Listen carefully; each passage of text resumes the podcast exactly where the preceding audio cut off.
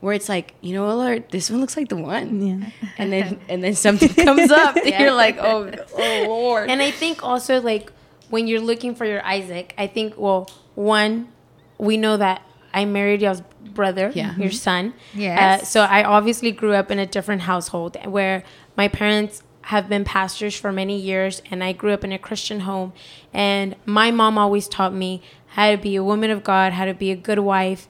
And so she was that to me. So I know like they express how you were to them, to your yeah. daughters. Yes. So my mom was exactly the same way to me. But also like in the other perspective, and I'm just gonna talk about like the different perspective of me yeah. finding my Isaac is like you also have to see how he grew up. Yeah. So and I know mm-hmm. like when I was uh like picking Victor uh, because I had a choice to say yes or no.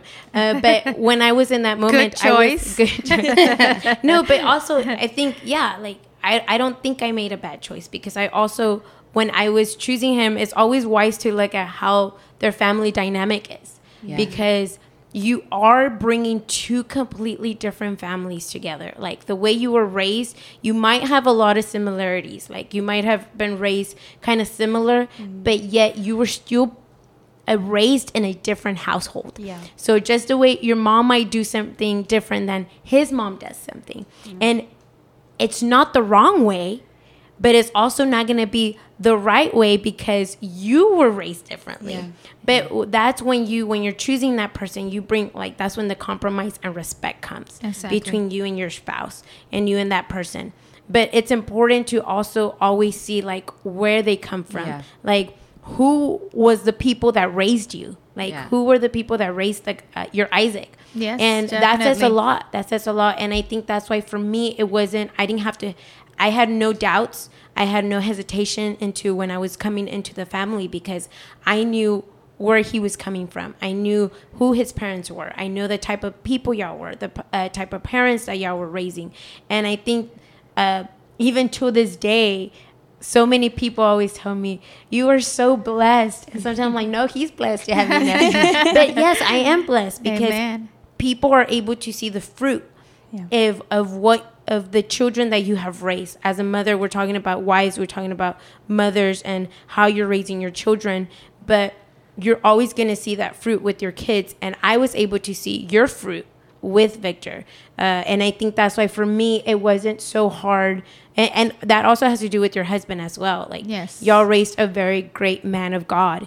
And I never, like, I know we've only been married for eight months, but in those eight months, I've never had to be like, man, I haven't woken up and said like, did I make the right choice? Like, mm-hmm. and and exactly. I pray that I never have to question myself because I know that who I married and the type of family he's coming from, and I think that has a lot to do with like what we're talking about this verse about how you love, raise your children. Love yeah. your children, love. Yes. Y de la manera que los amamos a nuestros hijos es entrenándolos en el camino del Señor, instruyéndolos.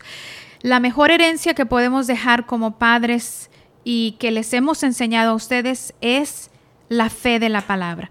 Siempre les hemos enseñado you cannot live from my faith. You have to produce your own faith, kids. You know, and we've had so many stories, but we can go on and on and on with a lot of things. But then we'll sit again around the table and talk about more beautiful stories.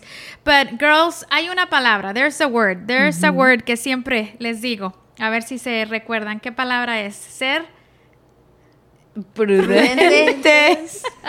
oh no. Ser prudentes. Hay que ser muy, muy prudentes. Esa es la palabra, ¿no? Prudentes. Y yo tengo que enseñarles eso porque yo creo que, que eso yo lo, lo procuro y yo lo hago mucho en mi vida. Siempre tengo que ser muy prudente cuando estoy eh, con, con papá, ¿no? Con, con mi esposo, cuando estamos... Eh, yo sé que como mujeres hablamos mucho, tenemos mucho que decir. y, y, yo sé que esa palabra es muy importante en mi vida, que a veces tengo que callar. A veces tengo que eh, eh, no hablar, a veces tengo que aprender a escuchar. Eso es muy importante. A veces eh, tu papá puede estar hablando con otra persona y yo trato de ser prudente, no meterme en esa plática. ¿Por qué? Porque a veces no me corresponde, you know, porque no, no debo de hacerlo. Eh, prefiero escuchar. Lo prefiero, peor es cuando le dices, no es cierto, eso no pasó así. Eso es lo peor que yo podría hacer, interrumpirlo y poner en vergüenza a una persona o ponerlo en vergüenza o decirle, no, eso no es cierto. O sea, eso lo han aprendido de mí y que siempre cuando salen de la puerta, esa es la palabra, sean prudentes. ¿Qué han aprendido de esa palabra ustedes? Oh no! Don't look at me. Well, I've learned a lot about that word. Um, porque a veces no soy la más prudente. No, ¿saben qué? No es que no sea prudente. Una muchacha en la iglesia me dijo, ¿sabes lo que eres tú? Eres ocurrente. Dices que a ti se te ocurren las cosas más raras. Pero es que así me creó Dios. Así es, así es mi sentido de lo El ser prudentes es también respetar a la otra persona. Es respetar a la gente. Para mí la prudencia es, es bueno, como he aprendido yo y a, a, a cambiar, a veces tengo que cambiar como soy, claro, siempre estamos aprendiendo. Pero la prudencia es no, no, es de que, o sea, nada más cállate y no digas nada, estés, estás sentadita, no dices nada, o sea, nadie te escucha. Eh, ¿Cómo, cómo se dice eso que bonita pero callado? ¿Cómo es? ¿Cómo es? Te ves más bonita calladita, creo sí, que así, sí. Eso no, es la prudencia, la prudencia es nada más ser, bueno, en inglés se dice self-judge, o sea, assess the room, assess where you're at, assess what's happening like be be mindful of what's happening because sometimes you can say or do the wrong things at the wrong time. It's just it's being aware, self-awareness. Yeah. Being self-aware, saber cuándo no decir cosas, cuándo, o sea, eso yeah. yo lo he aprendido porque y, a veces me salen cosas Y que... por eso en inglés prudente es self-control. Yeah. Y es self-control es porque muchas veces vas a estar en, en, en momentos o vas a estar en situaciones donde quieres decir algo, sí. pero you have to tienes que ser prudente. Prudencia, prudencia, y quieres decir algo, pero pues. Pero ¿sabes por qué, es tener self-control. ¿Sabes por qué? Porque a veces salen cosas que después dices, y ya no me las puedo volver a tragar. Porque a veces salen sí. cosas que no, no hubiera dicho eso. Y ya cuando salió, cuando, cuando dices algo, ya salieron las palabras, no, no las puedes volver a regresar. Uh -huh. Y entonces ahí es, ahí a veces es donde, donde funciona el diablo que luego te, te sientes culpada, you have shame, condemnation, and you're like, oh, regret, all things that are not of God. And it, you could have avoided it by just not saying anything. Y saben que el libro de Proverbios, el Proverbio 31, que es eh, que habla sobre la mujer virtuosa, mm -hmm. dice que abre su boca, yeah. dice con sabiduría, mm -hmm. para hablar eh, palabras de sabiduría. Yo creo por eso es importante ser prudentes, que cada vez que abramos nuestra boca, seamos prudentes para hablar palabras de sabiduría. ¿Y qué son palabras de sabiduría? Palabras para bendecir a otros, uh -huh. palabras para bendecir a nuestros maridos, palabras para bendecir a nuestros hijos, a los que nos rodean.